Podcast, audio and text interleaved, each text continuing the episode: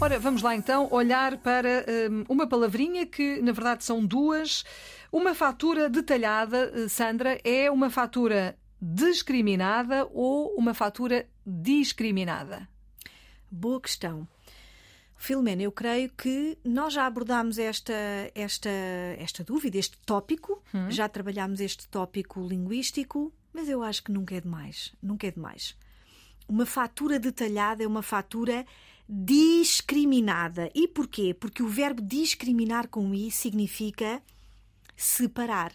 Então, mas o recibo, a fatura separada, os itens separados. Então, por exemplo, se formos almoçar as duas, Filomena, eu gostava de saber quanto é que pago separadamente pela pelas entradas, pelas uhum. bebidas, pela sobremesa, pela refeição principal. Os itens separados. Portanto, fatura detalhada é uma fatura discriminada. Então, mas o que é que significa o verbo discriminar com E? Significa retirar o crime de alguém. É o oposto de incriminar. Por exemplo, o juiz incriminou aquele homem. Ah, mas isso foi há um mês. Imputou-lhe um crime. Uhum. Ontem o juiz retirou-lhe a culpa, discriminou. Atenção que o prefixo des em português tem um valor de ação contrária. Pode ter um valor de negação, mas pode também ter um valor de ação contrária. Mentir, desmentir. Uhum. A contrário. Fazer, desfazer. Arrumar, desarrumar.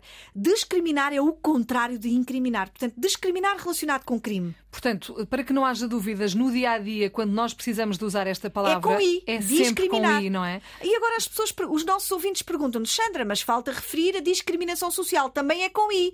Porque uma pessoa que se sente excluída do grupo sente separada. Uhum. Discriminação social também é com I. Portanto, fatura, recibo com I, discriminado e a pessoa sente-se discriminada com I. Portanto, quando não estivermos a falar de crime, não é? É sempre com I. É sempre com I, assim é mais fácil. Obrigada. Sandra Duarte Tavares, na ponta da língua.